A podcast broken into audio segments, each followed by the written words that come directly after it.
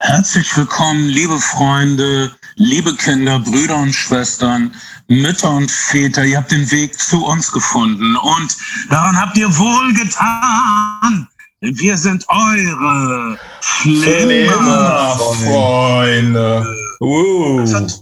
Und das hat bestimmt oh. timingmäßig nicht so hingehauen, wie es funky-technisch von uns gewohnt seid, denn wir kommen zu euch mit der gewöhnlichen Zoom-Latenz von anderthalb Sekunden. Das heißt, zum ersten Mal in der Geschichte unseres glorreichen Podcasts befinden sich Kai, Ben und moi nicht in einem Raum. Wir sitzen in unseren Winterfestungen der Einsamkeit, weil Louis Lane uns durch den Sexualakt unsere Superkräfte geraubt hat. Aber die Technik bringt Superman 2 Anspielung, egal. Die Technik Macht bringt nichts. uns. Ist auch, ist, auch, ist, auch, ist, auch im Wonder, ist auch im neuen Wonder Woman-Film Thema, dass wenn man sich ähm, für Sex mit dem Partner entscheidet, man Kräfte verliert. Wow, ich weiß nicht, ob ich den Film dann noch sehen will. Wonder Woman, kleine Vorankündigung eigener Sache, nächstes Mal. Aber wir dachten, es ist noch ein bisschen früh mit Wonder Woman, weil der Film noch nicht legal rauskommt in unseren Breiten, die wir manchmal Mitteldeutsch, Mitteleuropa nennen, manchmal Deutschland, manchmal das größere, bessere Österreich. Entschuldigung. Ich bin einfach in ich, ich vermisse euch sehr, Jungs. Und ähm, hey. heute geht es um ähm, vor allen Dingen um eine neue Serie namens The Good Lord Bird mit Ethan Hawke, wie wir ihn nicht erwartet haben. Und wir reden aber auch über sehr viele Filme und Serien, die sich im weitesten Sinne mit dem Thema transatlantische Sklaverei beschäftigen. Mhm. Transatlantischer Sklavenhandel wie der klassischen Fernsehserie Roots, wie äh, Kinofilmen wie Mandingo, Adio, Onkel Tom. Ähm, äh, 12 Years a Slave natürlich. Wir reden über den letztes Jahr kurz vor der Pandemie hier noch in den Kinos gestarteten Harriet. Äh, wir reden auch über Mandingos Italo Exploitation Camp, Schwester Mandinga und Passion Plantation. Wir reden über die Kontroverse, die letztes Jahr im Zuge von Black Lives Matter äh, Gone with the Wind äh, umringt hat. Wir, äh, wir versuchen das Thema umfassend und hoffentlich nicht zu erschöpfend abzuarbeiten. Ich bin jetzt schon erschöpft, äh, weil ich muss sagen, ich gucke Sklavereifilme grundsätzlich nicht gerne und meistens nicht freiwillig und nicht gezielt, denn Sklaverei ist so furchtbar. Ich gucke auch nicht gerne Holocaust-Filme. Äh, die meisten Leute, also Sklaverei, ja genau, wie, also wie der Holocaust, das sind einfach die furchtbarsten Themen, die es gibt. Damit möchte man sich nicht einen sanften Abend, äh, naja, völlig ruinieren. Entschuldigung, dass ich Absolut. das jetzt aus meiner gesättigten europäischen Perspektive sage. Entschuldigung, wenn ich jetzt auf dem äh, Holocaust-Filmthema rumreite. Schindlers Liste haben sich viele Leute freiwillig angeguckt. Warum? Weil es nicht nur, weil es nämlich nicht um die eigentliche Sache ging, nämlich die Vernichtung der europäischen Juden. Das war praktisch der Hintergrund, äh, das Hintergrundrauschen von Schindlers Liste. Es ging eigentlich um einen Helden, ähm, um vielleicht einen, einen Anti-Helden, der versucht, was Positives zu tun in einer schrecklichen Situation. Also du hattest eine Art positiven Vibe in Schindlers Liste, weshalb Leute sich das dann im Kino freiwillig angeguckt haben. Ja, ähm, das, äh, das Leben ist schön ist ja auch noch ein Holocaust-Film der auch äh, eine, eine gewisse Popularität erlangt hat. Legendär ist auch der, der, Jerry, Lewis, äh, der Jerry Lewis-Film, der nie veröffentlicht worden ist, weil weil er versucht hat, das Thema heiter anzugehen. Und es ist einfach sehr schwer, einen heiteren Film über, über den Holocaust zu drehen. Und ähm, ob es Roberto Benini gelungen ist, darüber, darüber kann man auf jeden Fall streiten. Es sind in jedem Fall auch verwandte Themen, wenn man im Internet schaut bei äh, welches Land hat die meisten Sklaven oder die meisten Menschen versklavt in den letzten Jahrhunderten, vor dem 21. Jahrhundert, dann ist, äh, dann ist Deutschland Weltmeister mit äh, über 12 Millionen, über 12 Millionen versklavten Menschen in Ländern wie zum Beispiel Weißrussland die halbe Bevölkerung innerhalb weniger Jahre in Arbeitslager geschafft oder umgebracht. Ähm, hey. Sehr, sehr richtig. Das, das ist was. Ähm, ich habe oft das Gefühl, dass weiße Mitteleuropäer auch gerne ähm, Deutsche, wir haben uns enthusiastisch auf Black Lives Matter gestürzt und aber da war oft dieser Unterton von, ist das nicht furchtbar, was in den USA geschieht? Ja, naja, also wir waren kurz drauf und dran, Europa zu versklaven, äh, was die und, Nazis eigentlich angestrebt haben, war eine Art Sklavenstaat, wohingegen die äh, Plantagen Georgias ein Kindergarten waren, äh, obwohl ich das nicht kleinreden möchte, aber Kindergarten, im, Kindergarten im, im, Sinne von den Ausmaßen und den Proportionen. Der Unterschied allerdings zwischen dem heutigen Deutschland und der heutigen USA ist, dass die heutigen USA unbestreitbar existieren. äh, auf den Grundlagen des wirtschaftlichen Erfolges der Sklaverei, während ja, ja. Die, die Bundesrepublik nicht existiert, würde ich argumentieren, vielleicht hat jemand ein kluges oh. Gegenargument, auf den Grundlagen der, ähm, auf den wirtschaftlichen Grundlagen naja. des von den Nazis angestrebten Sklavenstaates. Du hast ein Gegenargument, ich fühle es. Nein, kein, kein wirkliches Gegenargument. Man muss natürlich sagen, dass viele der deutschen industriellen Dynastien äh, durch Zwangsarbeit aufgestiegen sind und dann unter dem Wohlwollen der Alliierten und, und, und, und Harry Truman, der gesagt hat, naja, die deutschen Soldaten waren halt auch rechtschaffende Soldaten, im, nach dem Zweiten Weltkrieg ihren, ihren Aufstieg und das fortsetzen konnten und, und das, das Wirtschaftswunder ein Stück weit bestimmt auch durch diese, durch diese Unternehmerdynastien befeuert wurde, die, die ihren Aufstieg mit Zwangsarbeit und, und, und KZ-Häftlingen erlangt ja, und erlebt aber, haben. Aber, aber, aber, ich würde argumentieren, dass, dass diese, dass die Früchte dieser Arbeit 1945 ausradiert waren. Ja, ein Stück weit bestimmt. Also klar, das Land lag auch ein Stück weit am Boden, aber, aber, äh, aber diese Unternehmens Unternehmenskomplexe und die Reichtümer, die sie sich angeeignet haben, auch von teilweise von jüdischen Familien, sind ja weitestgehend erhalten geblieben in der, in der Bundesrepublik. Leute galten relativ schnell als entnazifiziert und konnten ihren, Sche ihrem Scheiß wieder nachgehen. Aber klar, äh, bei den USA, wenn man den USA einen Spiegel vorhalten will, oder das ist wahrscheinlich auch eine der, der Linien, an denen das Land gerade so ein bisschen zerbricht, dass das Selbstbild der USA nicht so ganz damit klarkommt, dass, äh, naja, es eben auf, auf Sklavenarbeit, auf dem Verkauf von Baumwolle groß geworden ist und dass der Aufstieg der Demokratie USA auch verbunden ist mit der Ausbeutung von Menschenleben. Ich finde tatsächlich, dass äh, vor ein paar Tagen haben wir gesehen, dass jemand mit einer konföderierten Flagge im Kapitol herumspaziert. Ähm, die Serie The Good Lord Bird ist eigentlich das Einzige, was man schauen kann im Augenblick. In Deutschland ähm, zu sehen bei Sky übrigens, falls ihr, falls ihr auf der Suche seid. Ich glaube nicht so viele, ich glaube nicht so viele Leute haben Sky, aber, aber, die, aber die Serie ist bestimmt auch irgendwo anders verfügbar, aber die Serie ist es auf jeden Fall wert, gesehen zu werden. Ja, äh, basierend auf einem Roman äh, den ich nicht kenne, von einem James McBride oder bestimmt ein berühmter Typ, keine Ahnung, äh, mit vielen berühmten äh, Regisseuren, zum Beispiel Albert Hughes, einer von den Hughes Brothers, die in den 90ern den Gangster-Rap-Klassiker Compton, weiß ich nicht, Menace to Society gedreht haben, uh, Book of Eli. Und den, den, äh, den, äh, den, den äh, Serienmörder, Comic-Verfilmung, äh, sag mal, Johnny, Johnny Depp-Film. Oh, in, in, From Hell. From Hell. Comic. Den, genau, den, den wir, glaube ich, besprochen haben. Äh, äh, großartiger Comic von Alan Moore, recht guter genau. Film. Mit, Absolut. Äh, Johnny Depp. Ähm, auch ein Ghetto-Film, wie wir damals, glaube ich, festgestellt haben. Allerdings war das Ghetto diesmal hier viktorianisch und im London des 19. Jahrhunderts.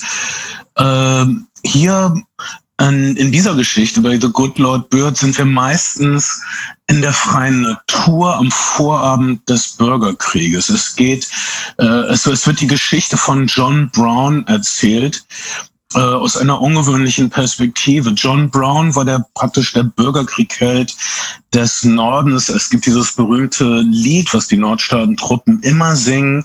In jedem Film, in dem Nordstaatentruppen durch das Bild marschieren, singen sie das John Brown Lied, was so geht wie John Brown's body lies mourning in the grave. John Brown's body lies in the grave. But the soul is marching on. Das, das singen immer die Nordstaatentruppen oder pfeifen in allen Western, während die, wenn Südstaatengruppen gezeigt werden, dann singen oder pfeifen sie immer.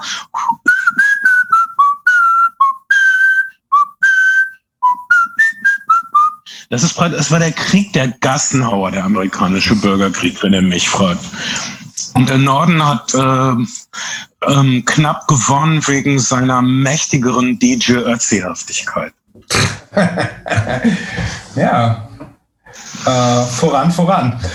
Ähm, The Good Lord Bird ist eine, eine, eine Miniserie äh, hier im November bei Sky gestartet, von Ethan Hawke produziert, der das Buch von einem Kameramann, der der Dreharbeiten eines Spielfilms in die Hand gereicht bekommen hat und davon so gefesselt gewesen ist, dass er gedacht hat, man sollte es unbedingt machen.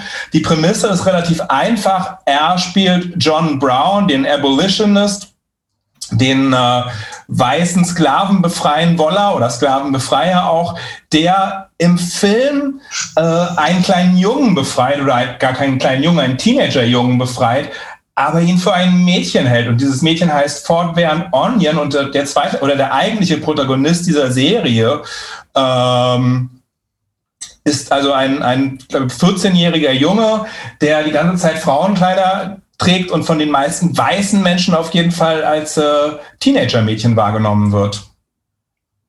Ja, was uns sehr viel, was, was sehr viel ganz normale, lustige Komödienverwicklungen äh, zur Folge hat und auch viele lustige Gender-Spielchen und Hinterfragungen, sehr viel brütende Sexualität, äh, viele weiße, erwachsene Männer lüsten nach diesem Jungen, den sie für ein schwarzes, wehrloses Mädchen halten.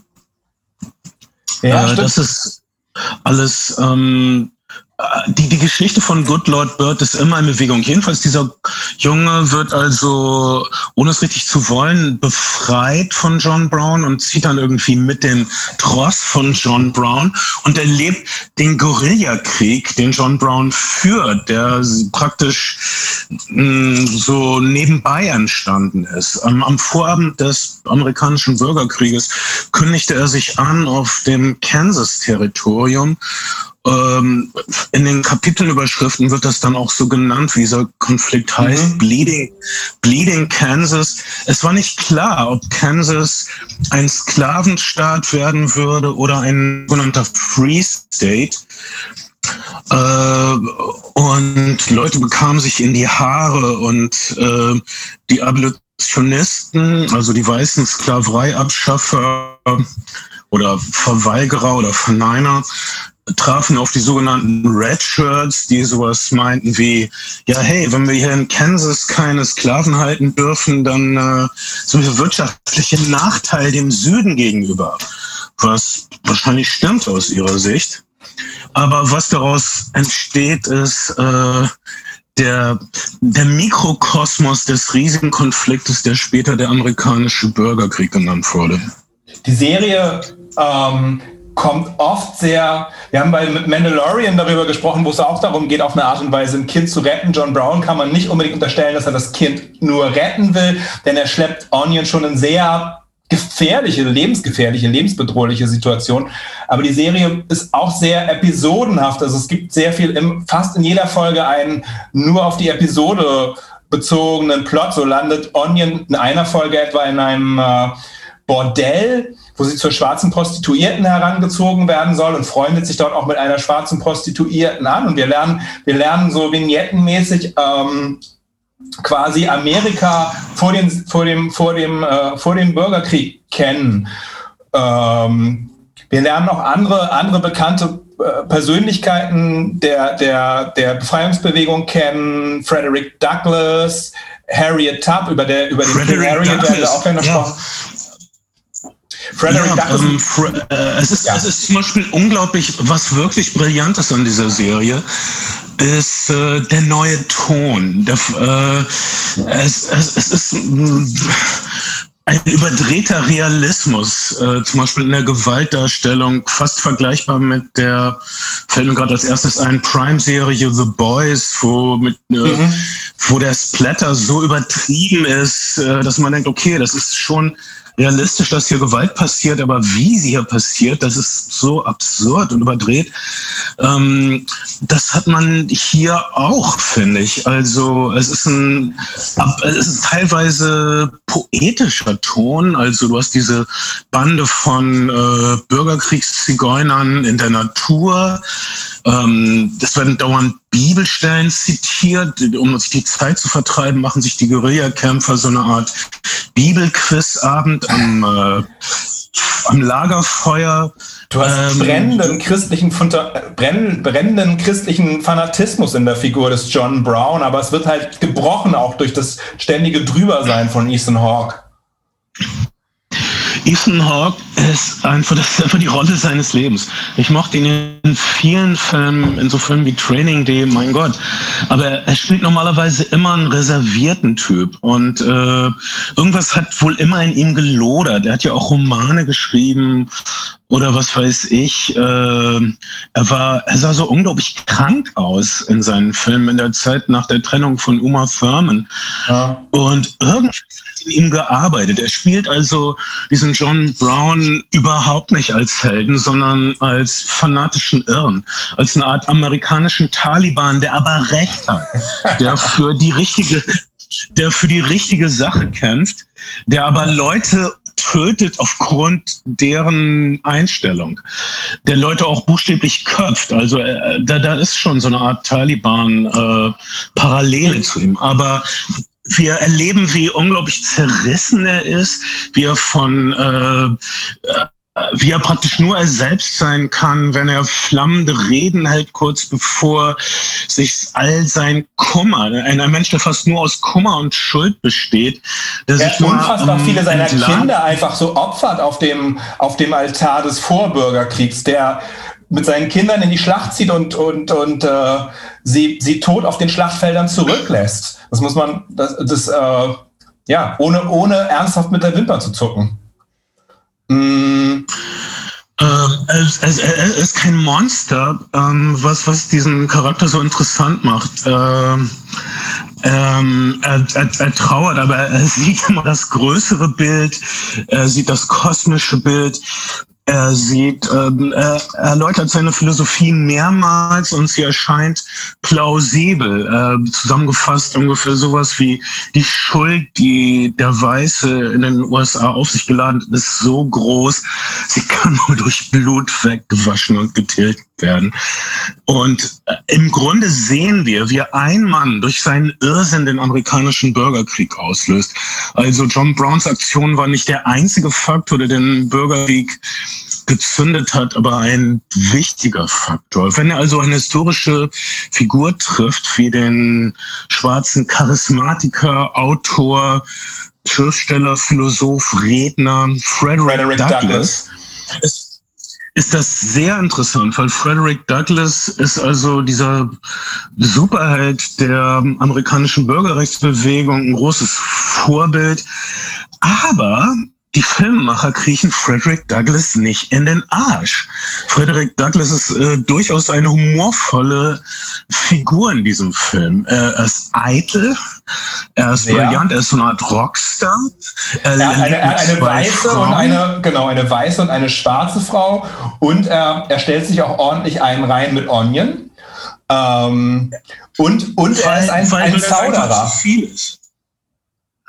Ja, er ist, er ist ein Mann des Wortes. Ist doch eigentlich ganz, ganz vernünftig. Jeder, der nicht abgeschlachtet werden will, sollte nicht mit John Brown in die Schlacht ziehen.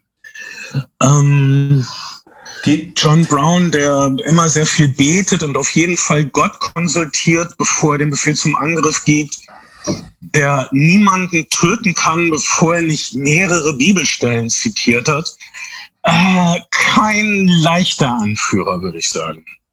Ein leichter äh, die Leute sind sogar äh,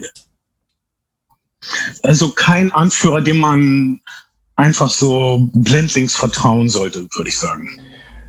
Absolut. Äh, die Serie, die Serie auf jeden Fall hält, hat eine, eine, eine, eine, große Amplitude im Ton auf jeden Fall, weil sie wirklich so fast wie die 80er Jahre Hongkong-Filme im Ton wechselt zwischen heiteren, relativ leichten Szenen und dann aber so eine Art Heroic Bloodshed. Ähm, der, der, der die Titel der Serie, die ein bisschen an Django Unchained erinnern, aber Django Unchained hat halt auch schon komplett Soul Bass Titeldesign, den berühmten Titeldesigner von Spartacus und Vertigo und äh, den später und, und den Scorsese-Filmen dann auch, als er wieder ausgegraben wurde.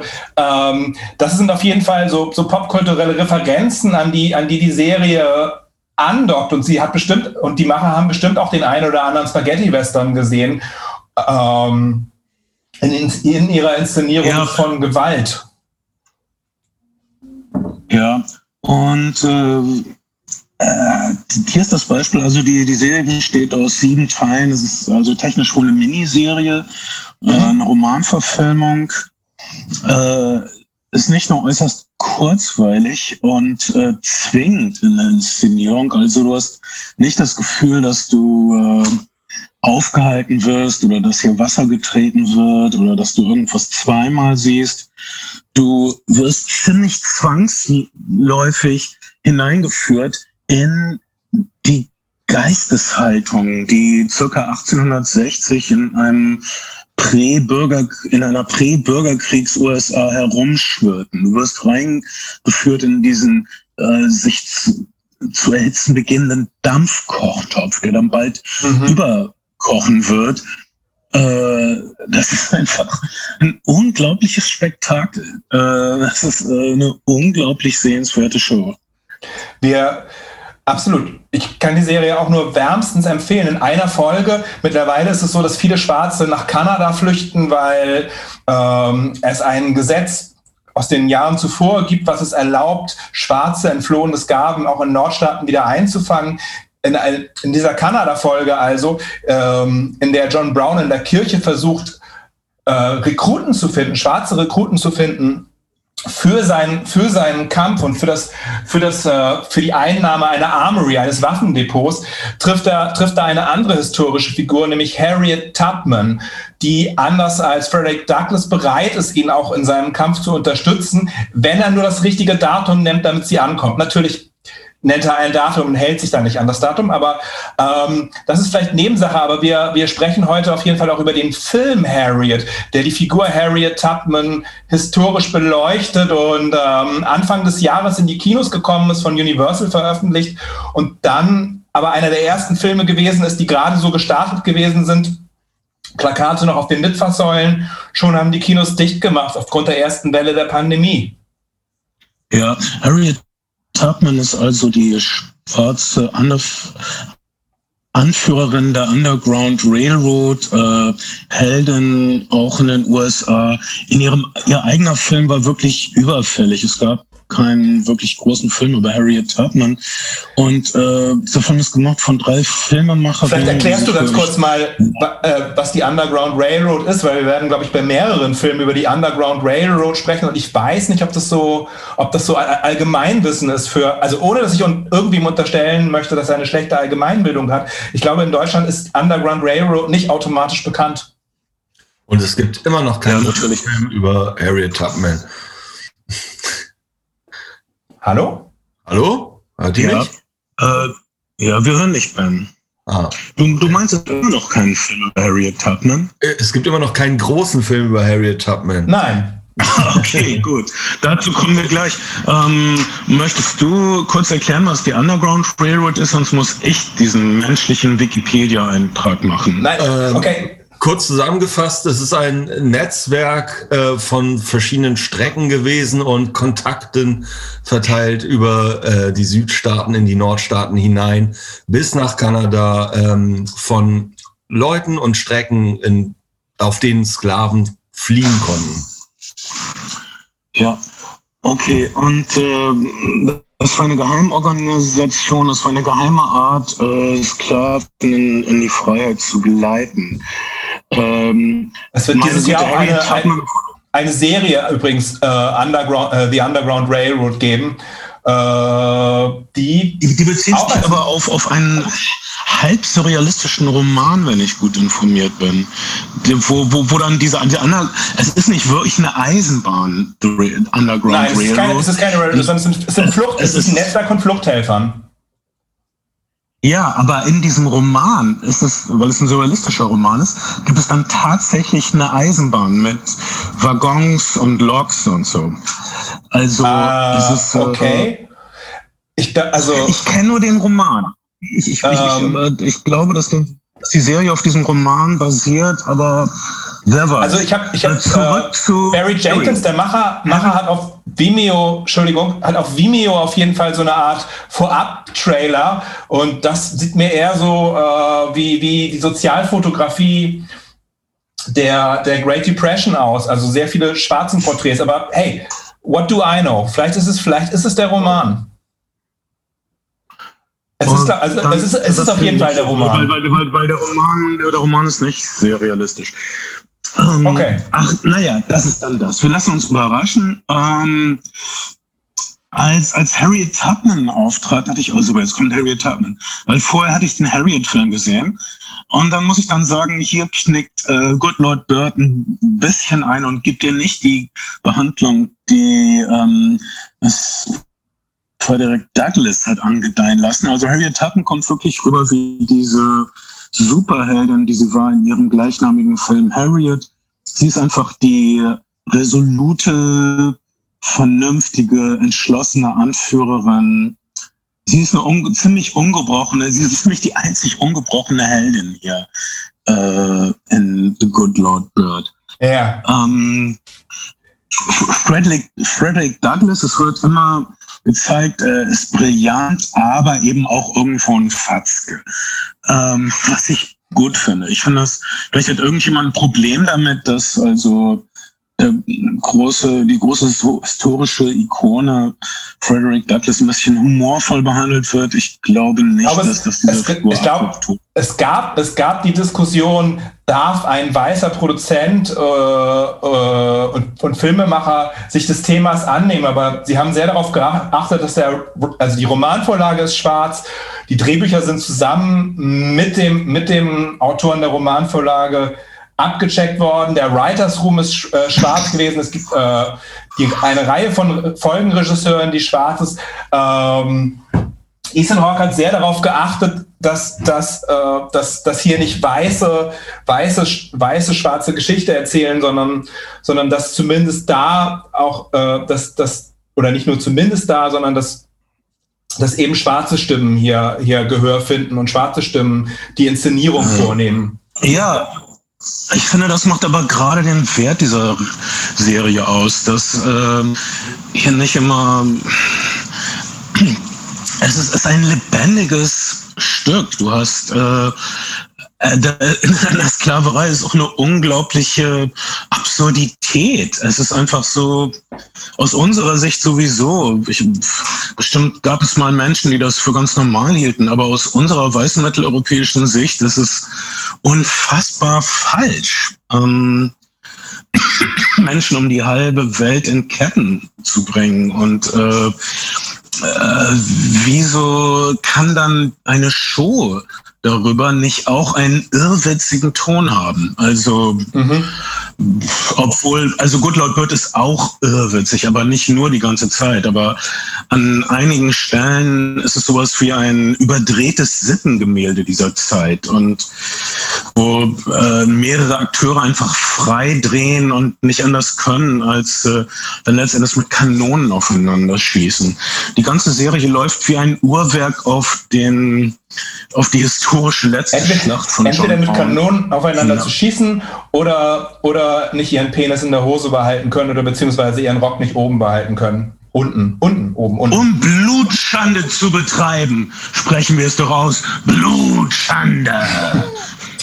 Ja. Unter anderem, unter anderem auch das.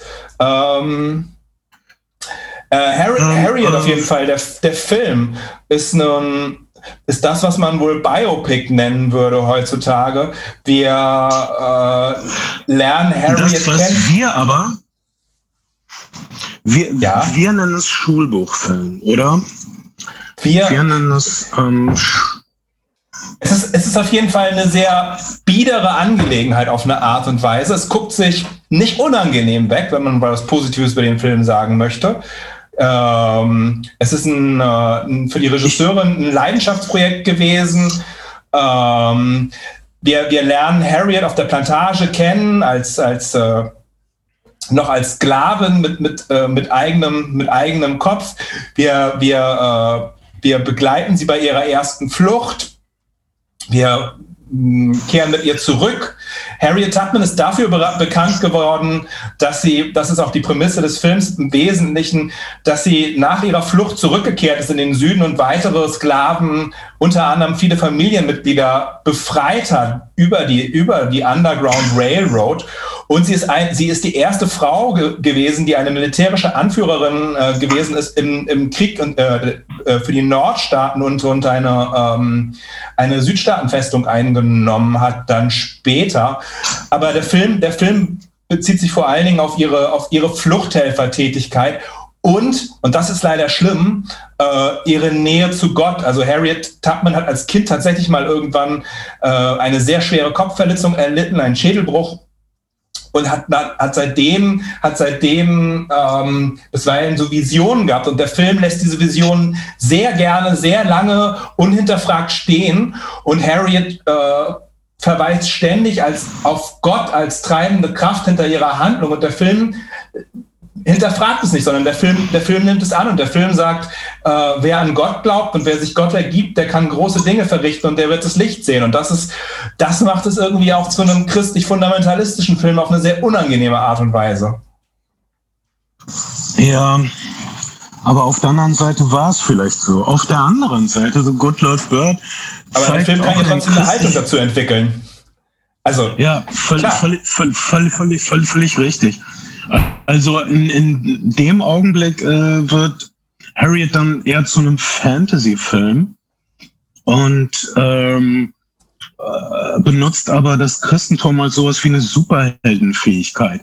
Hier war diese berühmte Frau, die nicht nur eine erfolgreiche Anführerin in dem Krieg war, der letztendlich die USA gebaut hat, sondern sie hatte Superheldenkräfte. Sie war nämlich Gott näher als gewöhnliche Menschen. Mhm. Das ist für uns säkuläre Zuschauer erstmal ein Brocken. Absolut. Absolut. Und ähm, der Brocken wird nicht dadurch leichter zu schlucken, dass insgesamt alles sehr zahm und, und, und ähm, mittelprächtig, würde ich jetzt mal formulieren, inszeniert ist. Ähm, nix an dem Film. Ja, auch von den, auch, auch von den Drehbuchdingern her ähm, verspülte ich so einen Widerwillen, den Film zu gucken, weil äh, sehr viel Zeit in einem Film wird demonstriert, dass Sklaverei irgendwie böse ist, als müssten wir noch groß überzeugt werden. Sehen wir, wie die Weißen lügen und betrügen und ihre Versprechen nicht einhalten. Alter, das, das weiße Sklavenbesitzer ihre Versprechen nicht einhalten, das ist so fast ihr kleinstes Verbrechen. Ich gebe aber zu, dass das super gemein ist, aber ich brauche diese Überzeugungsarbeit einfach nicht mehr. Ähm. Ja, und die Figuren, die, die Sklavenhalterfiguren sind auch nicht wirklich, wirklich gut gezeichnet, ähm, bis hin zum Showdown. Das ist, ähm, das ist irgendwie, ist weder, weder ein gelungenes Biopic noch ein, noch ein guter Genrefilm. Und vielleicht funktioniert er für äh, bibeltreue Christen, das weiß ich nicht, aber ich, ich, ähm, ich war am Ende des Tages eher ungehalten über den Film. Ja, ich finde find fast unglaublich, wie der Film jede Gelegenheit auslässt, ein bisschen spannend zu sein. Also selbst in, in selbst in den Szenen, wo es so was ähnliches wie Verfolgungsjagden gibt, ist der Film so langsam und so ähm, vorsichtig geschnitten, dass, dass man einfach, ähm, dass, dass überhaupt keine Spannung aufkommt. Also ähm, das fand ich wirklich tragisch beinahe, dass man, ähm, dass man nicht nur an die Hand genommen wird den ganzen Film über, sondern dass man dazu auch noch ganz langsam durch den Film tapern muss. Und der nimmt nie Geschwindigkeit auf. Ja, ja, absolut. Ja, so dann wird man vielleicht auch aus filmemacherischer, äh, filmemacherischer Sicht sagen, dieser Film hat äh, Rhythmusprobleme. Ja, ja. Er hat Probleme, er hat, er hat bestimmt, also er, er ist schon sehr klassisch gebaut, so in, in seiner Aktstruktur, aber, aber er hat, ich weiß nicht, er hat, er hat, ein, er hat ja, er hat, er hat, er findet keinen Rhythmus. Er hat ein wirklich in den Dialogen schlecht geschriebenes Drehbuch und er hat eine Nachlä und er, und er, es ist eine nachlässige Inszenierung. Ähm, ich weiß nicht, ich habe äh, hab keinen, keinen echten Gefallen an dem Film gefunden. Ich habe den Trailer gesehen und gedacht, oh cool, irgendwie Ganzlinger, Westernhelden, weibliche Westernhelden, sowieso, sowieso was, was ich gerne sehe. Und habe dann den, den, den, also war fast enttäuscht, dass ich ihn nicht im Kino sehen können. Und habe ihn dann jetzt auf, auf Blu-ray gesehen und gedacht, ai, Äh, mhm.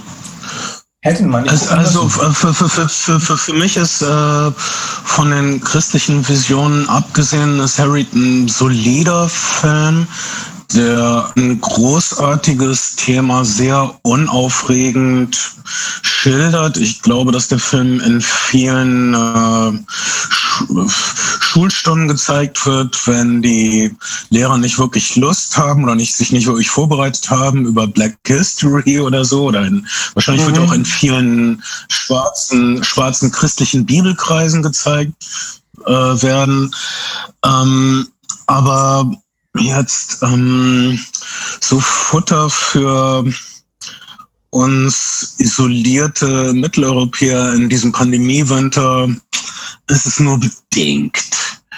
Unser Herz ähm, giert nach dem Thrill und dem Irrsinn der Stunde, die sich einfach spiegelt in The Good Lord Bird. Und nochmal, in, in dieser Show äh, wird bei, bei diesem Thema, was einfach immer sehr ernst und praktisch mit Begräbnisglocken eingeläutet behandelt wird, äh, wird hier sehr, man, man wird hier sehr unbarmherzig auf ein Kettenkarussell äh, gepackt und ziemlich durchgerüttelt. Und ich finde, das ist das, das ist die richtige Art. Ja, das, also das, war, das war eine ästhetische Entscheidung. Und, äh, äh, es ist A, ein Riesenspaß und es bringt ein B zum Nachdenken. Ich weiß, dass das eine blöde Phrase ist, aber Nein, es bringt einen also, so, wirklich das so alles möglich zu hinterfragen, Geschlechterrollen, ähm, Verhältnis der ähm, äh, sogenannten Rassen, wie sie sich, äh, wie sie sich verändert hat im Laufe der Jahrhunderte. Äh, der Film wirft so viele interessante Fragen auf und ist so vitale Unterhaltung, diese Serie. Ähm, wow. Man, man, muss, man muss sagen, Sklaverei ist ja nicht zu aller, zu jeder Zeit äh, äh, komplett, komplett ernsthaft behandelt worden. Mm, es gibt in, in, in Nordamerika dreimal so viel weibliche Sklavinnen, die Nachkommen haben, wie männliche. Und in Südamerika sind es fünfmal so viele. Mein Punkt ist, es, ähm, es hat auch ziemlich viel Vergewaltigung mit Sicherheit gegeben, aber auf jeden Fall auch sehr viel Sex zwischen Sklavenhaltern und äh, Sklaven. Und in den 70er Jahren, der Zeit der Lagerfilme, als Leute wie RBC Dietrich mit ihren SS-Lagerfilmen äh, äh, das Exploitation-Kino befeuert haben, gibt es, eine, gibt es eine ganze Reihe von Filmen, die wir so en passant auch äh, geschaut haben, die sich, die sich das Thema Sklaverei auf eine Exploitation-Art und Weise angeben. Der bekannteste aus der jüngeren Vergangenheit von 1975 ist sicherlich Richard Fleischers Man, äh, Mandingo, der mh, mm, eine große Inspiration ist auf Django Unchained. Noch ein Film, der sich mit dem Thema Sklaverei als eine, eine Rache, Spaghetti-Western meets Heroic Bloodshed Hongkong-Film Geschichte auseinandergesetzt hat. Und äh, dann, dann äh, ganz, ganz bekannt und auch berüchtigt, ihr kennt wahrscheinlich eines der Soundtrack-Stücke aus dem, aus dem Film Drive, äh, ist Adio Onkel Tom. Ja, und das ist, äh, dieser Film wirklich eine unglaublich schöne Musik und äh, äh, hat auch eine unglaublich seltsame, ungewöhnliche Struktur und äh, Machart. Äh, es geht praktisch darum, dass der, es, es wird dauernd, es werden Dokumentaraufnahmen von heute vermischt mit Spielhandlungen, die im Sklaverei-Süden spielen. Äh, die, die, die Figuren ähm, führen dauernd Dialoge mit unsichtbaren Kommentatoren, die was mit der Kamera und, und, und, und auch mit dem Kommentator. Der Kommentator mhm. spricht mit den Schauspielern äh, ein, ihr, ihr, ihr könnt das alles gratis auf YouTube gucken. Ihr könnt äh, Mandingo auf YouTube gucken. Das ist, ähm, ich dachte, das wäre irgend so ein, ich hatte ihn vorher nicht gesehen, aber Richard Fleischer, sehr berühmter Regisseur, ähm, hat immerhin ja. 20.000 Meilen unter dem Meer für Walt Disney gedreht. Und, und einen meiner Lieblingsfilme ähm, ein meiner Lieblingsfilme des Jahres 1955 und generell meiner Lieblingsfilme Violent Saturday hätte eigentlich erst den, im gleichen Jahr den Film Bad Day at Black Rock, den dann John Sturges machen sollte, drehen sollen und hat sich aber für Violent Saturday äh, äh, entschieden, beide mit äh, Ernest Borgen und Lee Marvin und es ist ein wahnsinnig kleiner, schöner Genrefilm. Also 1955 Violent Saturday und Bad Day at Black Rock. Das sind meine beiden Empfehlungen. Könnt ihr beide gucken. Beides perfekte Cinemascope-Filme, beide extrem tight äh, inszeniert und landen garantiert in eurer Top 50, sage ich mal, großzügig. Man hat jeden, beim Dingo geht es nur um Blutschande. Äh, die weißen Master ähm, treiben Unzucht mit den Sklaven und die äh, weißen Missys lüstern auch nach dem amerikanischen Schwergewichtsfeldmeister Ken Norton. Äh, es wird Blutschande betrieben und mit der Peitsche eingefordert. Sehr deftiges Zeug, aber du hast immerhin einen Weltklasse-Schauspieler wie Richard Mason dabei. Absolut. Und dann die unglaublich schöne Du hast die unglaublich schöne Susan George, die hier allerdings irgendwie nicht schön ist, weil, weil diese, Süd, diese Südstaatenkleider stehen ihr überhaupt nicht. Sie ist so, sie, sie, sie ist nicht so schön in Straw Dogs von Man, Sam Peckinpah, wo sie einfach nur einen weißen Pulli trug und so gut aussah. Naja, Mandingo ist auf eine Art und Weise, wenn man das ganz weit drehen möchte, auch, auch ein Resultat der Sklaverei, weil äh, durch die, durch die Rassentrennung und Jim Crow und die, und die Ghettoisierung der, der, der Schwarzen sind viele, viele Kinos in, in schwarzen Vierteln und in den Innenstädten auf einmal leerstehend gewesen. Und Kinos haben eigentlich immer schon das gezeigt, was Leute woanders nicht bekommen haben. Also Sex und Gewalt. Und Schwarze haben einfach keine, keine Repräsentation im, im normalen Fernsehen bekommen.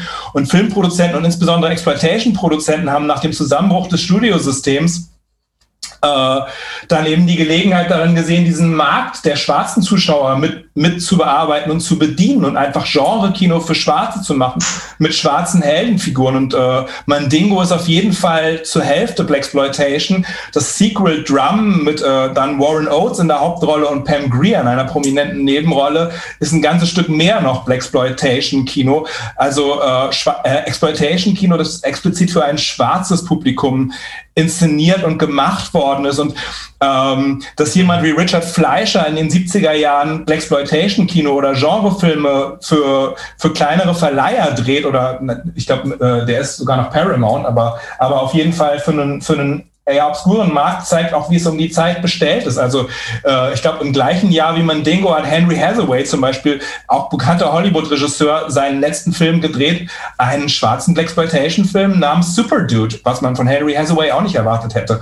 So stand es um die alte Garde Ach, damals. Wusste ich nicht. Ja, ist auch, gibt's auch nur, ja. kann, ich dir, kann ich dir mal zukommen lassen, gibt's nur als äh, gebootlegte 16 mm Abtastung von irgendeinem so wirklich ausgewaschenen 16 mm Print. Aber es ist Henry Hathaways letzter Film, der, und das muss man sagen, Henry Hathaway, guter Handwerker bis zuletzt äh, und, und kein schlechter Film, Super Dude, äh, findet ihr ziemlich schwer online, aber vielleicht irgendwo.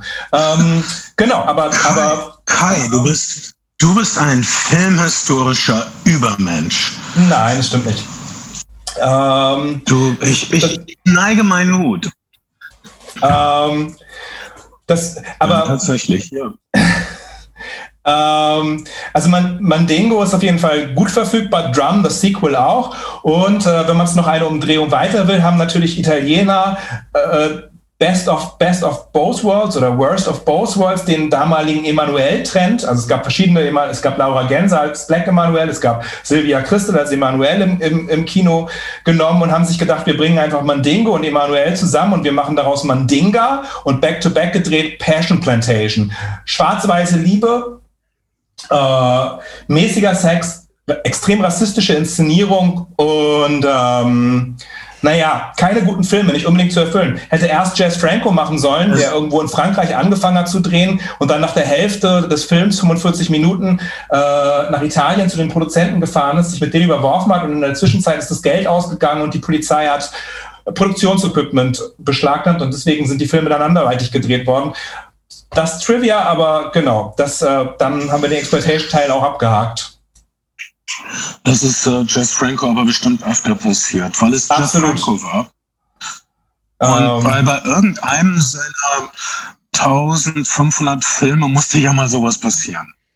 Ja, er hat auch, er hat auch, er hat auch gleichzeitig in diesem Anwesen noch äh, einen Film inszeniert über einen Auftragsmörder, der in der Gegenwart gespielt hat. Also er hat an zwei Sachen gleichzeitig gedreht. Das ist schon, das ist schon ähm, Jazz Franco-Style. Der Adio Onkel Tom, äh, äh, Goodbye Onkel Tom, ist, ist äh, dem, dem sehr populären Mondo-Genre zuzuordnen. Also einem Genre, was in den, in den, in den 70, äh, 60er Jahren entstanden ist unter anderem durch die, durch die beiden Macher des Films, äh, Gualtiero Giacopetti, glaube ich, und Franco Prosperi, die damals Mondo Cane gemacht haben oder Mondo Cane, ich weiß nicht, wie man es ausspricht, so eine Art Vignettenfilm über die Gräuel der Welt. Das bekannteste Mon Mondo-Produkt, was ihr vielleicht aus eurer Jugend noch kennt und was in Deutschland auch legendär war, sind die Gesichter des Todes, Faces of Death. Ähm, und, und ja, das war ja dann mal ein, VR, ein weit verbreiteter VHS-Film, so als Initiation.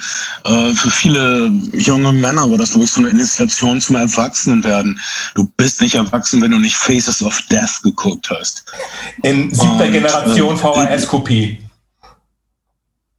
Ja, das mussten einige Leute vielleicht haben und so weiter. Also der Aufhänger von äh, Adio Onkel Tom ist, äh, sind die Rassenunruhen, die sogenannten Rassenunruhen in den 60er Jahren in den USA. Die, äh, es fängt praktisch an mit der Ermordung von Martin Luther King, äh, Aufruhr auf den Straßen. Die Art, wie der Film montiert ist, äh, verspricht so ein bisschen, wir erklären euch, wie das alles begann wir erklären euch, wo das alles herkam, äh, die ähm, Spannung zwischen Weißen und Schwarzen. Und tatsächlich dann in den Spielszenen in der Sklaverei sind äh, die Filmemacher zeigen wirklich schockierende, realistische, dokumentarisch anmutende Spielszenen aus äh, den Sklavenschiffen. Äh, das ist wirklich ja. noch vor Roots. Ja, die haben, die, die, die haben äh, mit der Unterstützung des Diktators in Haiti gedreht, was ja auch vor allen Dingen für Zuckerplantagen eine, eine wirklich, die Südamerikaner und die, und die, die Karibik sind sehr viel tödlicher gewesen, wenn es darum ging, als Sklave zu überleben, sei es durch, als, durch Vernichtung, durch Arbeit oder, oder durch äh, einfach Krankheiten. Sklaverei ist ja vor allen Dingen auch deswegen entstanden, weil in den, in den, in den, auf den Kontinenten billige Arbeitskräfte fehlten, die diese Arbeiten ausführen konnten. Und in Haiti waren eben die gleichen Vorkehrungen für den atlantischen Sklavenhandel wie in, in Nordamerika auch vorhanden. Und so hat man, hat man da quasi in historischen Kulissen drehen können.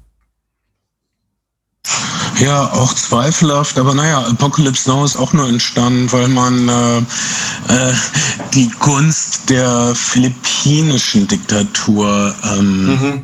Marcos aus, ausgenutzt hat. Äh, fast, fast alles. Man, man, man konnte damals, ja fast alle Spaghetti-Western sind entstanden, weil man in Franco-Spanien einfach sehr günstig drehen konnte äh, im, im, Hinterland und in der Wüste um Tabernas und die spanische Armee ein, einspannen konnte, wenn man für The Good, The Bad and The Ugly äh, Konföderierte oder auch, äh, oder auch Nordstaatler haben wollte.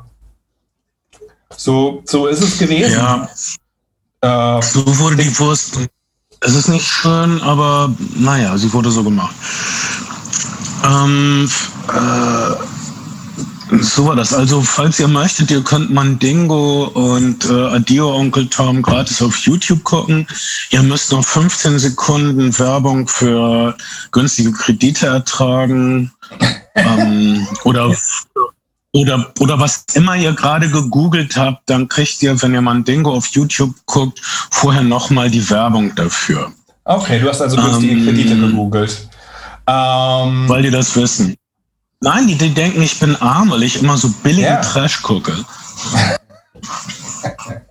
Ja, beide Filme sind sicherlich nicht politisch korrekt. Also äh, äh, äh, insbesondere auch Adio Onkel Tom äh, zeigt schon sehr, also es gibt eine Episode, wo also erzählt wird, wie sehr wie sehr äh, die Schwarzen dazu angehalten worden sind, von ihren, von ihren Sklavenhaltern sich zu vermehren und äh, den ganzen Tag quasi durchs Feld zu rennen und, und fröhlich miteinander rumzuvögeln. Das ist alles ein das ist eher äh, Wunschdenken. Das ist Wunschdenken und das ist, äh, äh, also der Film zitiert ja die ganze Zeit historische Dokumente aus dem Off wird die ganze Zeit aus historischen Dokumenten vorgelesen. Aber es, äh, es für, den, für den heutigen Zuschauer und auch für den damaligen Zuschauer ist es schwer. Ähm, in den USA ist der Film lange um 15 Minuten ge geschnitten gewesen und die Episode, die vor allen Dingen geschnitten worden ist, ist eine Episode, in der ähm, Ned Parker, äh, äh, äh Ned Turner, gespielt von Nate Parker später, äh, quasi in der Gegenwart einen Aufstand gegen die Weißen äh, beginnt. Das, das hat man als zu viel erachtet für das weiße, insbesondere äh, ländliche Publikum, was dann in den Autokinos sich Exploitation-Filme Filme im Doppelpack gibt. Das wollte man denen nicht zumuten, diesen, diesen äh, Aufstand eines, eines Schwarzen, also Ned Turner in die Gegenwart versetzt. Und Ned Turner ist die Hauptfigur eines, eines anderen, nicht unkontroversen Films, nämlich Birth of a Nation von 2016, der als großer Oscar-Favorit im Sundance Film Festival Festival gestartet ist und dann aber in der mörderischen Oscar-Kampagne, in der man versucht, sich gegenseitig über Präsidentschaftswahlen mit schlechten Nachrichten auszustechen, ähm, ausgebootet worden ist durch wieder hervorgekramte Vergewaltigungsvorwürfe gegen den Regisseur und Hauptdarsteller Nate Parker. Und äh, den gibt es auf Netflix und den haben wir auch geschaut. Ja. Ich glaube, über den haben wir auch schon mal gesprochen. Wir haben über einige dieser Filme. Haben wir? Schon mal nee. Ja, ja. Über den, alten, über den alten Birth of a Nation haben wir gesprochen. Weil wir über den alten Birth of a Nation gesprochen haben, äh, im, das war im, im Rahmen von im, im, im Rahmen von, als wir über The Black Clansman gesprochen haben, ah. haben wir über Birth of a Nation gesprochen und dann auch über den neuen Birth of a Nation, der praktisch den Titel im gerechten Zorn dem alten Film stehlen will und praktisch äh, das zurechtrücken will. Von wegen, während der Original-Stummfilm äh, aus den Zehnerjahren sagt, äh, die, die Geburt der Nation war die Gründung des Ku Klux Klan und wehrhafte weiße Männer mit weißen Kapuzen, argumentiert der 2016er Film, die Geburt der Nation war der erste schwarze Sklavenaufstand, der von Sklaven initiiert wurde. Ja, äh, ja, ja. Und, und und also die Figur von Nate Turner ist, ist, super interessant. Und das, der interessanteste Aspekt dieses Filmes ist, äh, dass dieser Nate Turner so diesen verrückten Beruf hatte eines Predigers, der die Sklaven im Zaun halten sollte. Und tatsächlich, das ist für Theologie Interessierte interessant, gibt es in der Bibel eben viele Stellen, die pro Sklaverei sind. Und äh, dieser Nerd Turner zieht also von als Schwarzer von Plantage zu Plantage, wird er herumgekarrt und erklärt den Sklaven, dass Gott verlangt, dass der Sklave seinem Herrn Gehorsam zu leisten hat. Und mhm. das Gott das einfach gefällt. Ähm, das ist sein Job. Ähm, Religion rechtfertigen, äh, Religi durch Religionssklaverei zu rechtfertigen. Was ein super beschissener Job ist, aber es ist immer noch besser, als selbst Baumwolle pflücken zu müssen. Und äh, dieser, dieser Film zeigt eigentlich ganz gut, wie, wie dieser, äh, dieser Selbsthass auch irgendwie, der äh, gärt in dieser Predigerperson äh, letztendlich zu diesem Aufstand führt, wie er sich befreien will von seiner eigenen Rolle und wie er einfach auch äh, Buße tun will durch diesen Aufstand. Und äh, das, das, das macht ihn zu so einem äh, psychologischen bisschen der John Brown-Figur in Good Lord Bird ähnlich. Mir, also, mir ist er ein bisschen, bisschen zu der Hauptdarsteller Nate Parker.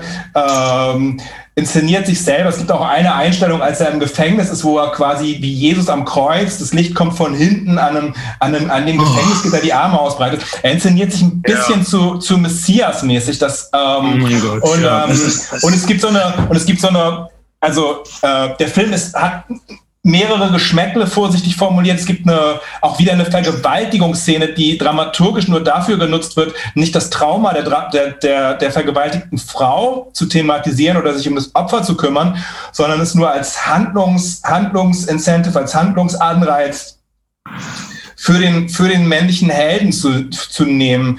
Ähm, das ist vielen äh, sehr, sehr auf, also das ist unter vielen Aspekten fragwürdig und es ist Leuten noch mehr aufgestoßen, weil Nate Parker, der Hauptdarsteller, auch, und das ist ähm, in, eine, in eine reale, womögliche Vergewaltigung verwickelt gewesen ist, in seiner College-Zeit als Mitglied des Ringer-Teams hat er mit seinem Mitbewohner, mit dem er das Drehbuch auch zusammengeschrieben hat, ähm, also hat er eine Studentin gedatet und sie haben sehr viel getrunken. Die beiden hatten einvernehmlich Sex und sie hat danach noch Sex gehabt mit dem Mitbewohner und da ist es, das ist wohl nicht mehr consensual gewesen und es ist nicht klar, haben sie einen Dreier gehabt, haben sie, haben sie ist es hintereinander passiert? War sie bei Bewusstsein?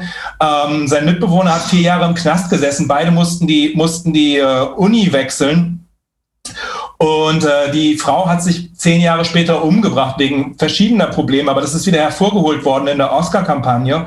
Und Nate Parker, mhm. Nate Parker sehr übel nachgetragen worden, zu Recht, was, was so ein ähm, Nate Parker hat dann trotzdem noch Sympathien ge, äh, geerntet oder hat Beistand bekommen, weil naja, also oder man kann auch fragen, warum macht Spike Lee zum Beispiel drei Dokumentationen über Michael Jackson oder warum Warum, warum gibt es jetzt so einen Shitstorm für, äh, über eine Russell Simmons Doku, die ihn als Vergewaltiger entlarvt? Und der Punkt ist halt, dass Schwarze es einfach leid sind, dass ihre Popkulturhelden gekippt werden und gecancelt werden, weil wegen, wegen solcher Vorwürfe und da eine Ungleichberechtigung, Ungleichbehandlung ein Stück weit stattfindet. Also jemand wie Brian Singer, der äh, wahrscheinlich Pädophil, also wahrscheinlich Kindesmissbrauch begangen hat, der sehr viele junge Spielen gehabt hat, vom, vorsichtig formuliert, wo nicht klar ist, wie consensuous gewesen ist, der sich wie ein Arsch am Set aufgeführt hat. Es gibt wirklich die schlimmsten Geschichten von Leuten, die, die mit ihm in Deutschland äh, diesen Tom Cruise äh, Valkyrie-Film gedreht haben. Da gibt es Geschichten, die ich hier im Podcast gar nicht erzählen kann. Ähm, und der, der darf immer noch Filme drehen und, und wird mit seinem Queen-Film, für den er gefeuert wurde, für Oscars nominiert. Und ähm, Nate Parker wird halt, wird halt ja, herabgestoßen. Brian, Brian, Brian Singer ist im Regisseursgefängnis und darf im Augenblick keine Filme drehen. Er wird allerdings konsultiert. Ja, nach 20, 20 Jahre später ungecredited, ja, okay. Aber das sind Regisseure, das sind Leute hinter den Kulissen.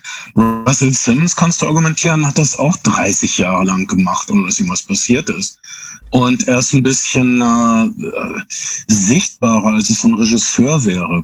Ähm, ja. Aber ja, da, da trotzdem ist da was dran und so. Aber ach, auf der anderen Seite, ähm, ja, also, okay, das ist dran. Okay.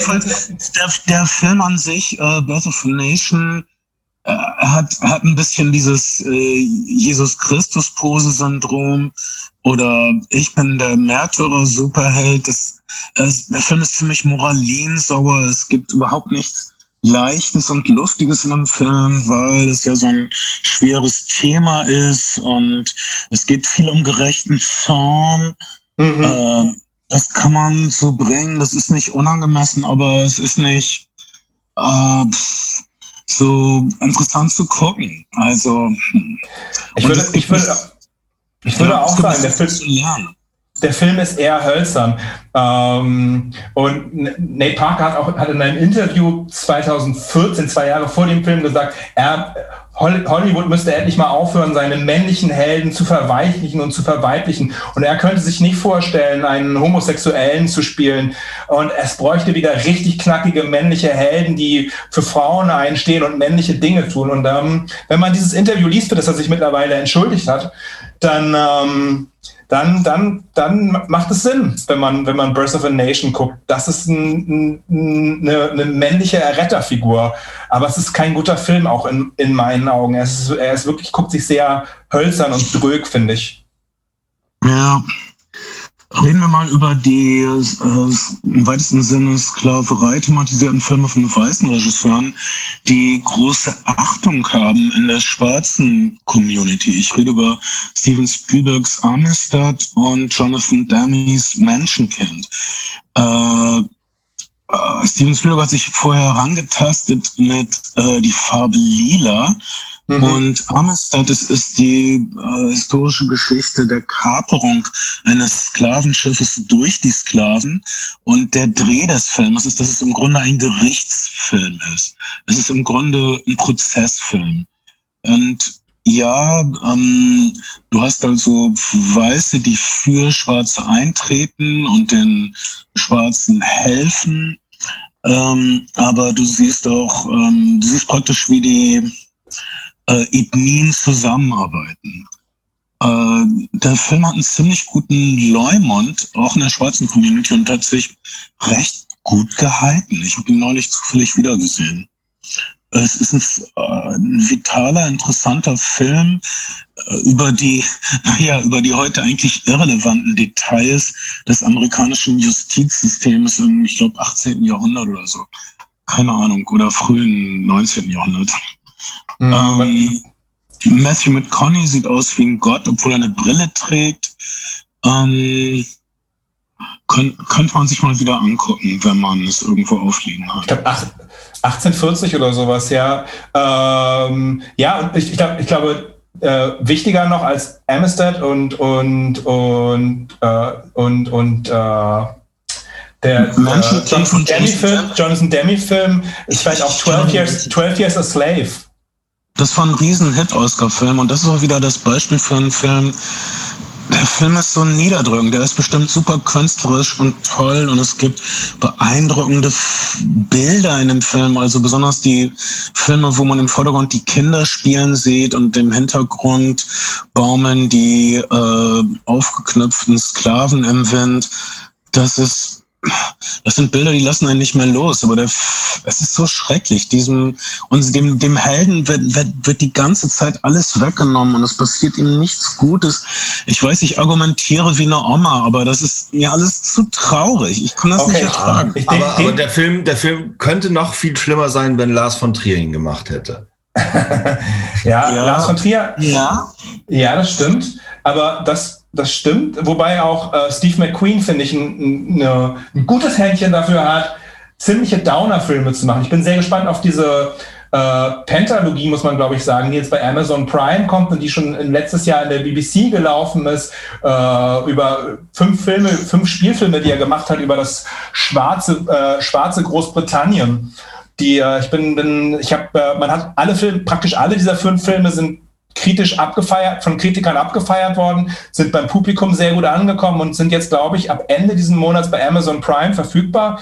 Ich werde es mir auf jeden Fall angucken. Bestimmt auch keine leichte, leichte Kost. Ähm, ähm, ich habe die, die Playlist neulich zu einem Film namens Lovers Rock gehört, der natürlich die natürlich aus Lovers Rock besteht, aber der Film ist leider nicht so heiter wie die Playlist, nach allem, was ich drüber gelesen habe, aber sicher, sicherlich ein guter Film. Aber es, ähm, ich fand 12 Years a Slave zum Beispiel fantastisch. Ich war ziemlich mitgenommen von dem Film. Also natürlich nicht auf eine gute Art mitgenommen, aber es war so, der Film ist mir sehr nahe gegangen und, und das nenne ich mal eine teite Inszenierung. Ja, also das ist auf jeden Fall und das ist auch, äh, also zum Beispiel in Harriet, du, ich will also niemand beleidigen, der schon gemacht hat, aber es ist ähm, kein Film mit hohen ästhetischen Ansprüchen. Es, mhm. ist, es, ist, es ist eine sehr, sehr handwerkliche Inszenierung, die niemals sich bemüht, den Bereich des Handwerkes zu äh, transzendieren. Klar. Und, und, und, und 12 Years a Slave hat sehr viel künstlerische, sehr überhöhte ästhetische Momente, die, die fast tranceartig sind, die, die den Film natürlich sehr sehenswert machen. Steve McQueen ist ist, ist vor allen Dingen, bevor er Filmemacher geworden ist, bildender Künstler gewesen und Video, Video Artist, da sagt man wohl. Äh, das, das, das merkt man seinen Filmen auf jeden Fall an. Die sind visuell, die sind einfach visuell auch sehr stark. Ähm, wir haben noch nicht gesprochen über Django Unchained. Also wir haben natürlich gesprochen über Django Unchained, aber wir haben jetzt in diesem Kontext noch nicht über Django Unchained gesprochen, wenn ich, wenn ich die Liste in meinem Kopf durchgehe und wir haben noch nicht über, über Vom Winde verweht als den Film, der, naja, jahrzehntelang das, das Bild von, von, Sklaverei auch ein Stück weit geprägt hat, mehr als es ein auch klischeebeladener Roman wie Onkel Toms Hütte vielleicht getan hat. Sollen wir das noch tun oder oder oder? Ja, ich, ich, glaube, das wäre das, das siebte Mal, dass wir äh, im Laufe dieser Podcasts vom Winde über vom Winde verweht sprechen, weil vom Winde okay. verweht taucht immer wieder auf in äh, allen möglichen, äh, nicht nur ethnischen Diskussionen, sondern auch in Gender-Diskussionen. Es ist mhm. einfach ein grundlegender Film. Äh, es, es aber, aber ich möchte eine Sache zu Onkel Tom sagen, diesem Ausdruck. Es gibt diese Unsitte, dass äh, Leute sich immer gegenseitig Onkel Tom nennen. Martin Luther King wurde Onkel Tom von Malcolm X genannt und deswegen finde ich Malcolm X echt ein Arschloch. Weil äh, unterm Strich, also so wie ich zum Beispiel diese, diese Dynamik zwischen Malcolm X und Martin Luther King jetzt rückblickend sehe, waren sie mhm. sowas wie der der gute Cop und der böse Cop. Und sie haben auf eine verrückte Art äh, als Tandem fast funktioniert, obwohl sie selbst sich nicht so grün waren.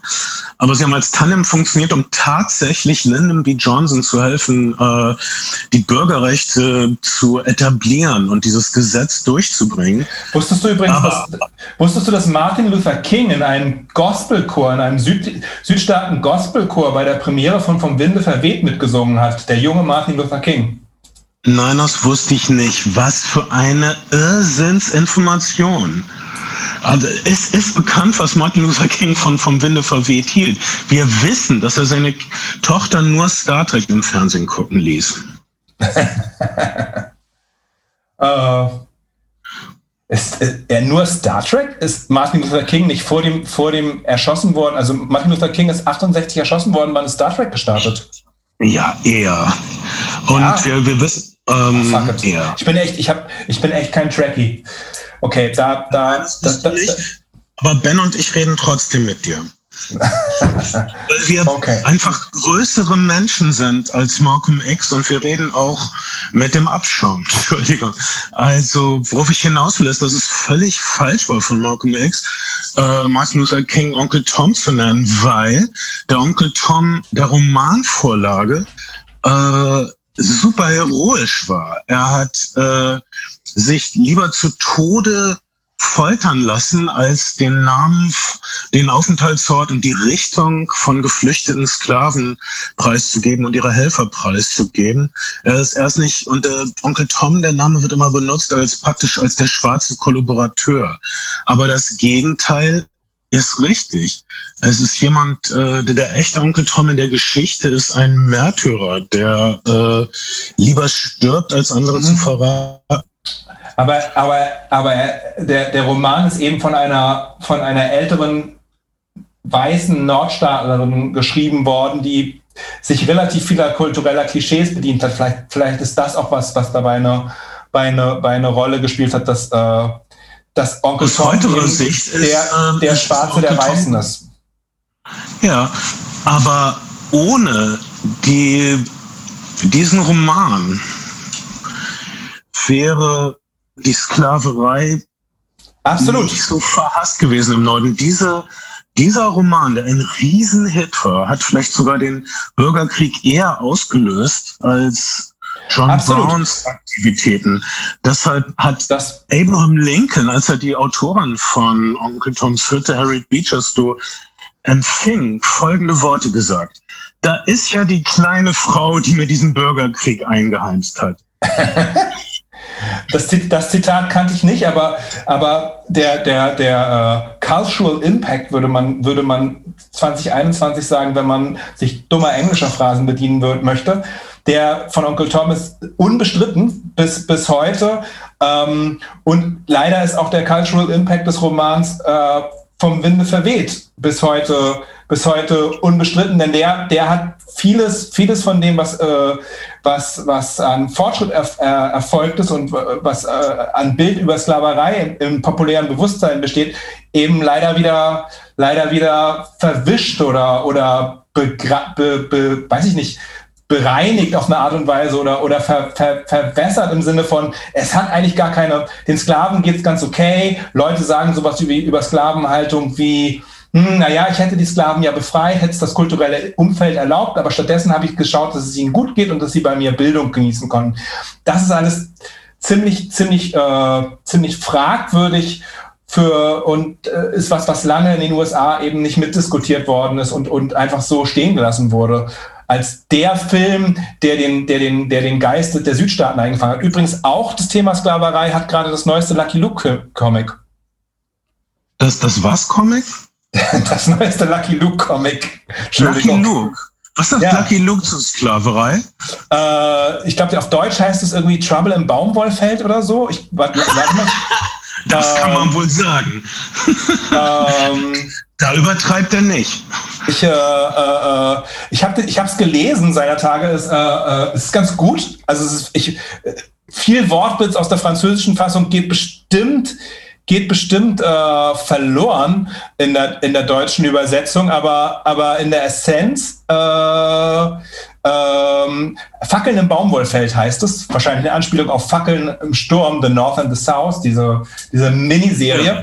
Ähm, Lucky Luke hat, ein, hat eine, eine alt, alte Südstaatendame, die sein, sein Riesenfan ist und sich so eine Art Fanschrein in, ihrer, in, ihrer, in ihrem Südstaatenhaus gebaut hat, die verstirbt und er erbt ihre Plantage und er, er reitet also in den Süden und äh, befreit die Sklaven und die ähm, wird dann wird dann vom Ku Klux Klan angegangen. Dann kommen aber die Dortons dazwischen, die es nicht ertragen können, dass der Clan jetzt Lucky Luke umbringt und die den Clan für verrückte Indianer halten und deswegen den Clan dazwischen in die Parade fahren, um Lucky Luke selber umzubringen. Das ist so ungefähr der Plan.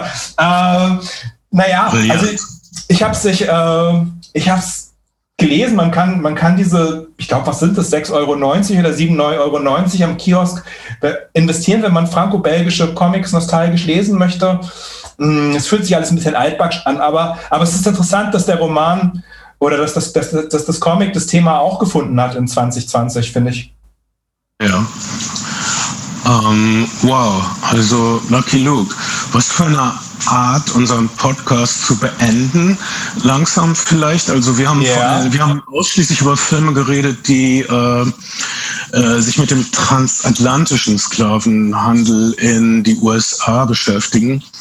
Äh, es gibt ähm, im südamerikanischen Kino einige Filme, die sich mit dem, naja, transatlantischen Sklavenhandel beschäftigen. Ja es gibt, es gibt und gab Sklaverei auf der Welt e e ewig lange. Offensichtlich gab es ihn schon zu biblischen Zeiten, sonst hätte die Bibel nicht so viel darüber geredet, was die Pflichten der Sklaven sind. Es gab ihn in den, es gab Sklaverei zur äh, Morgendämmerung unserer Kultur im alten Griechenland.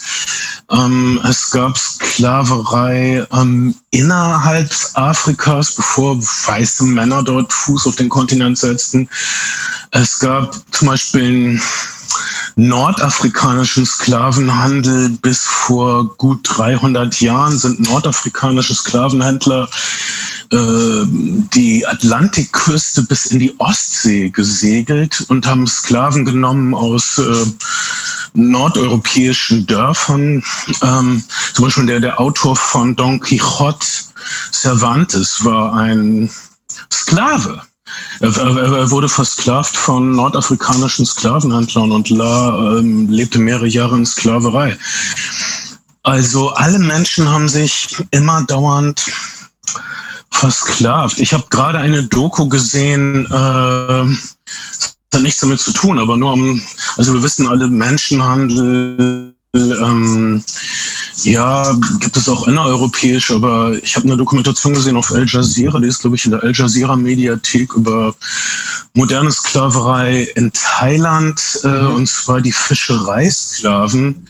Es gibt nach Schätzungen von Amnesty International Zehntausende Menschen, die, äh, die Dokumentation heißt Ghost Fleet und die ist Ich, ich kann, ihn, kann ihn nicht empfehlen, weil die zu niederschmetternd ist. Es gibt es handelt, äh, ich muss kurz erzählen, handelt von Leuten, die also spazieren gehen in Bangkok und dann irgendwie betäubt werden und dann wachen sie auf hoher See auf und müssen Fische fangen, äh, werden von Bewaffneten geknechtet und sehen nie das Land. Die Fische, die sie fangen, werden abgegeben an äh, große Mutterschiffe und sie bleiben immer auf hoher See, weil sie zu viel wissen. Sie dürfen nie wieder an Land gelangen, weil ihre ähm, Sklavenhalter sonst gefährdet würden.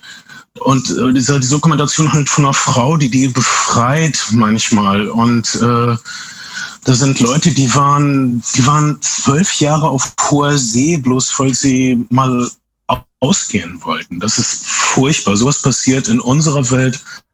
Klar, wann immer, wann immer, wann immer, wann immer du einen Schokoriegel von äh, Mondelez oder, oder Mars oder Nestle ist, gibt es eine faire Chance, dass da irgendwo vielleicht äh, in Ghana oder irgendwo in Afrika von, von, äh, von Kindern geerntete Kakaobohnen drinstecken, die das nicht freiwillig gemacht haben und die, die das, die, die dahin verschleppt worden sind teilweise und das Blut an deiner Schokolade klebt. Das ist ähm, die Produktionsverhältnisse von vielen von dem, was wir, was wir so konsumieren hier im Westen, und das ist wahrscheinlich auch eine Binsenweisheit und, und jeder, äh, jeder Trottel kann es im Internet in zwei Minuten nachgucken, sind nicht so, so richtig astrein und so wie, wie der Wohlstand der USA auf der Ausbeutung von, von, von Afrikanern äh, zustande gekommen ist, leben wir sicherlich mit unserem Wohlstand auch auf, äh, also gibt es auch immer noch Sklaven, Sklaverei und Ausbeutung,